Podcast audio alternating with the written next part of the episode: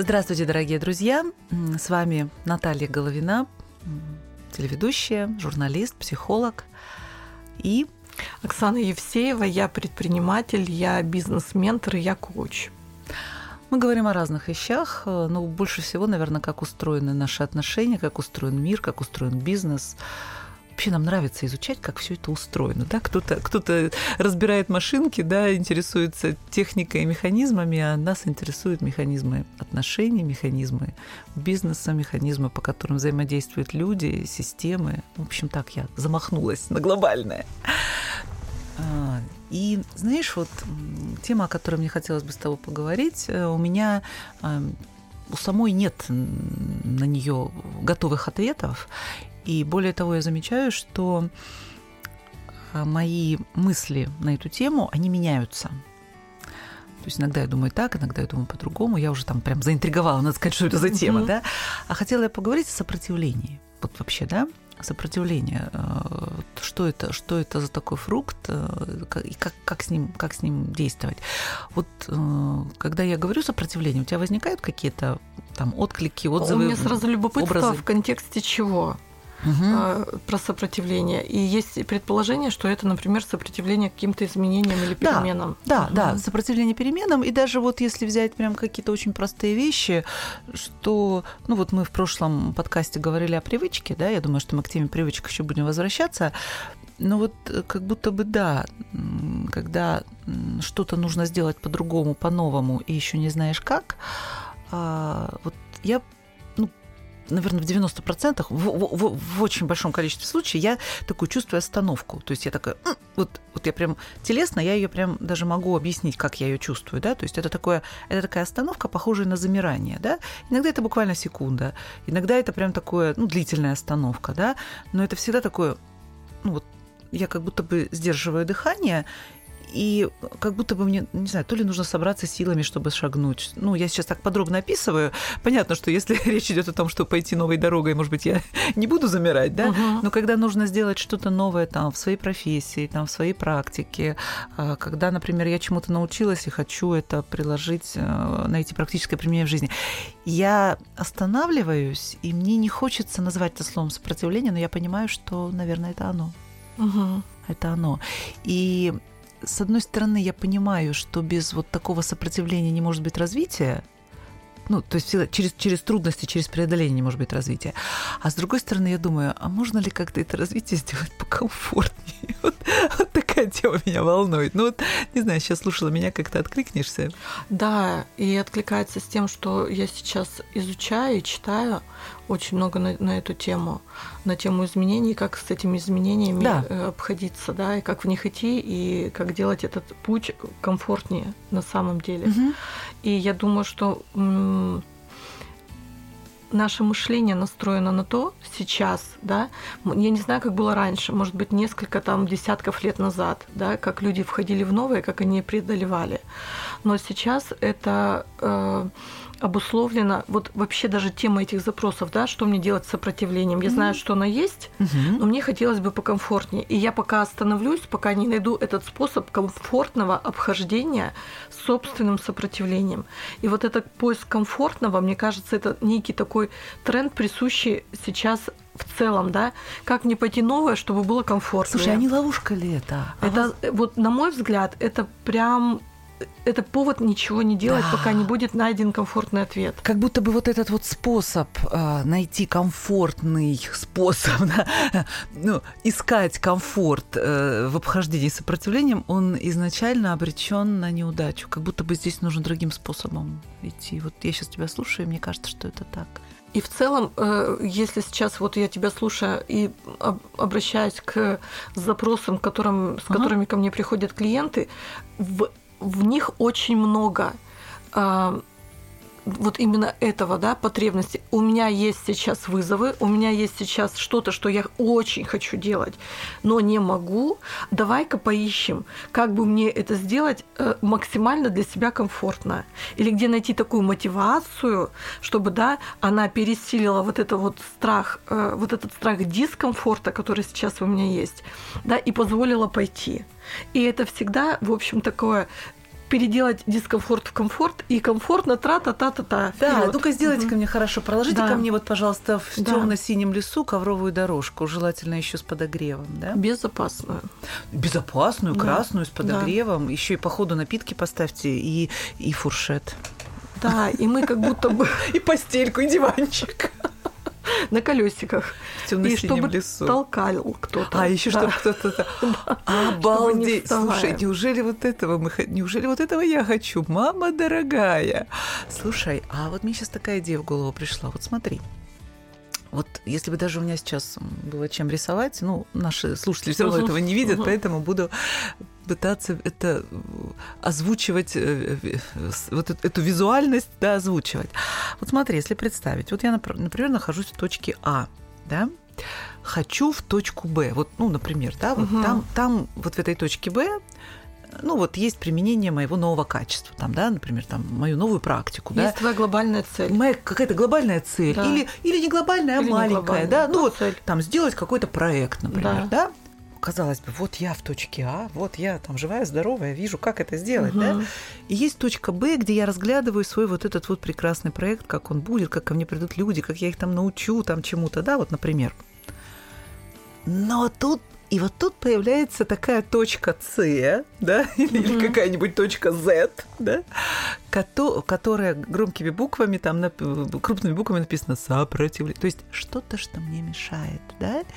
И тогда, и, и вот, и тогда уже глядя не на свою вот эту Б, не на свою цель, да, а вот на эту страшную Z, я думаю, ой, да нет, вот, вот тут мне хочется диванчик на колесиках, Мгм, да, красную мгм. дорожку с напитками и прочее. К чему я это говорю? К тому, что, наверное, вот, вот, вот это препятствие, которое я называю сопротивлением, вот, наверное, тогда хочется рассмотреть, а что же в нем? Я В думаю, нем там- страх, я думаю, там очень много страха. в нем страх, в нем тревога, в нем беспокойство, потому что то, что ты делаешь, ты делаешь в первый раз.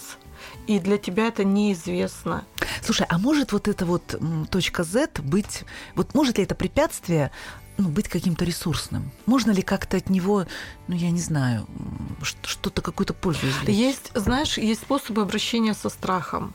Ага. И вот про это можно поговорить. Давай, например, И- вот. Да, например, да. ага. И э, в очень многих м, очень многие практикующие э, специалисты, помогающие практики. Ага. Я не буду говорить, что это психологи, коучи или еще кто-то помогающий практики. Коучи тоже работают со страхами? Да, конечно. мгм. Которые, которые рекомендуют э, с этим страхом бороться. Ну, как будто бы есть страх, да, и ты его там можешь игнорировать, можешь там что-то заставлять себя, можешь как-то вдохновлять и Ага. мотивировать, чтобы на этом топливе, в общем, гэгэй, и поехал, да.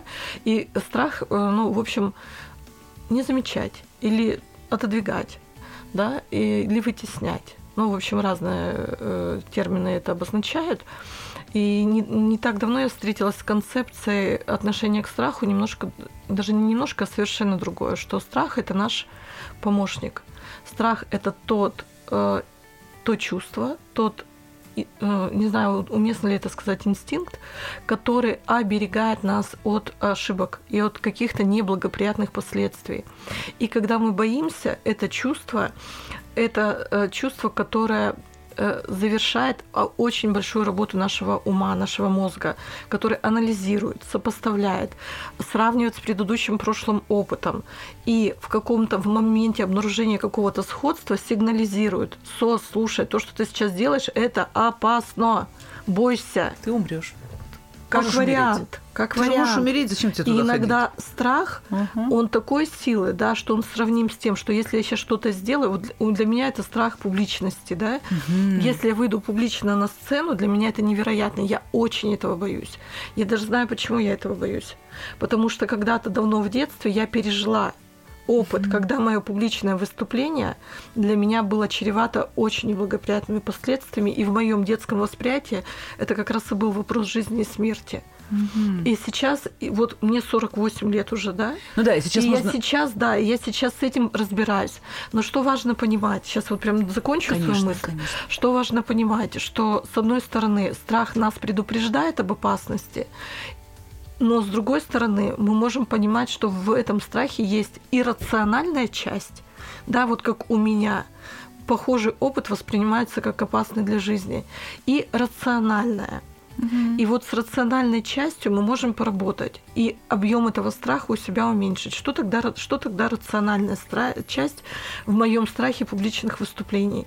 Я могу подготовиться, я могу настроить себя, я могу поработать с психологом и с специалистом, который мне поможет понять на уровне автоматизма, да, что, ну, слушай, это не та ситуация. Сейчас ты просто боишься привычно, угу. и это не имеет отношения никакого к реальности. Угу. Ну, то есть в реальности здесь и сейчас я могу с этим страхом, с объективными причинами бояться поработать. Вторая часть иррациональная. Когда ты работаешь с объективными причинами, иррациональность становится меньше. Угу. Она все равно остается. Но градус этого страха, он уменьшается. И после того, как этот градус уменьшился, ты тогда можешь с ним, он не будет такой, знаешь, всепоглощающий, вот такой необъятный, огромный, ужасный страх. Да, понимаю, о чем ты говоришь. Угу. Вот это иррациональное ограничивать угу. и не просто ограничивать, а мне кажется, выносить за скобки даже, потому что, как правило, иррациональный страх это либо какой-то, правда, очень сильный эмоциональный прошлый опыт, да, который мы пережили, и который нам кажется, что он будет повторяться, а, ну, как бы, да, не факт, что он будет. И потом, если он пережит где-нибудь в младенчестве или в детском возрасте, да, когда, правда, мы растеряны, и мы вообще не знаем еще, как мир устроен, и настолько может мама с папой защитить, а их рядом не оказалось, и вообще тогда катастрофа, да, угу. то сейчас, слава богу, мы можем о себе позаботиться в, в свои 40, 40 с чем-то лет, да, и мы можем, мы знаем там, да, как опереться, э, ну, там, на ноги, на стул, на котором ты сидишь, это все понятно, я здесь, здесь очень даже разделяю. Но как ты думаешь, вот в сопротивлении помимо страха может быть еще что-то? Ну, связано связаны ли, вот, э, похожи ли эти эмоции, там, тревога и беспокойство? Угу. Ну, и, да, это тоже близко к страху. Да, да, да, это тоже близко к страху. Тревога, я не знаю, как. За будущее. И, да, угу. я не понимаю, какой результат будет. И беспокойство за себя, как я в случае негативного развития сценария, да, наверное, как я а, как я это буду переживать, как я с этим справлюсь.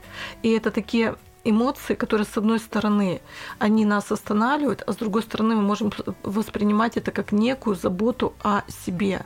Угу. Когда я боюсь сильно, когда я беспокоюсь и когда я в тревоге, я скорее в этот момент забочусь о себе сегодняшнем, о сохранении этого статуса кво. Угу. Как правило, вот в этом моменте я в комфорте, у меня все более-менее нормально, у меня есть обеспечены мои какие-то базовые потребности, и в целом для моего ума и для моего тела, для моего э, ну, там, да, какого, каких-то уровней существования не обязательно куда-то опять бежать. Все, пещера есть, мама Все ж хорошо. Все ж хорошо, да. Есть что покушать. Да, да. Есть где да. погулять. Поэтому ты, Оксан, смотри, там сильно страшно. Пожалуй, ну его mm-hmm. не ходи. И тогда остановка это, э, в общем, ну, спасает существующее положение вещей. Я думаю, знаешь, вот подумала о том, что ну, один из такой законов развития, закон, вернее, не развития, закон системы, да, что любая система и любой человек, она одновременно стремится к развитию, да, и в этот же момент она стремится к сохранению себя. То есть вот такая штука, и вот, вот, вот этот вот баланс, да, между тем, что вот, ну, и, и не разрушиться, да, от, от нового, и в то же время в старом находиться тоже невозможно, потому что, ну, жизнь меняется, да, э, река все время течет, да, сердце все время бьется, да, то есть движение в природе, часы, стрелка часов все время движется, да, то есть в природе нет остановок. Это даже когда кажется, что остановка, это как какая-то, может быть, другая скорость, да, но это все равно движение. Я, знаешь, даже сейчас подумала, детский пример такой вспомнила. Для меня было такое открытие, что, оказывается, вот рыбы в аквариуме, когда живут, что а вот э, когда моют аквариум, да, что вот нужно водичку, в которой они живут, нужно ее сохранить и разбавлять новой, что если рыбам полностью поменять воду, они помрут, они умрут. Ты знала об этом? Нет. Ну, я там немножко, Очень я интересно. не занималась прям угу. глубоко вот аквариумным угу. делом, да, но для меня это было так, таким удивлением, что я думала, что ну вот аквариум пока моем, рыбки в баночке, да, сейчас аквариум помоем, новую водичку им зальем, и рыбок туда. И мне мама сказала, ты что, ни в коем случае, рыбки умрут. А я говорю, почему? Ведь у них будет свежая чистенькая вода. Она говорит, нет, они же привыкли к той среде, в которой они уже были. И чистая вода – это новая вода, и нужно, чтобы было как лучше 50%, да, лучше половина старой воды, ну или хотя бы треть ну, как какой-то вот уровень, мы там его не замеряли в, в, в литрах, да, в миллилитрах, но желательно, говорит, пополам. И я почему-то сейчас вспомнила такую метафору, что правда, что в старой воде уже рыбам-то плохо, да, им ну, нужно, нужно влить нового, да, но и если совсем поменять, они тоже там как-то вот э, могут погибнуть. Поэтому, знаешь, вот для меня эта метафора про какие-то, что ли, все равно опоры, да, идти вперед, но как будто бы опираться на какую-то среду, которая уже есть. Ты да? можешь опираться на свой опыт, и это может быть прежней твоей водой. Ты можешь опираться на свои достижения, которые уже есть да, которые когда-то их не было, и ты их, э, ты к ним mm-hmm. пришел и, и получил этот результат желаемый.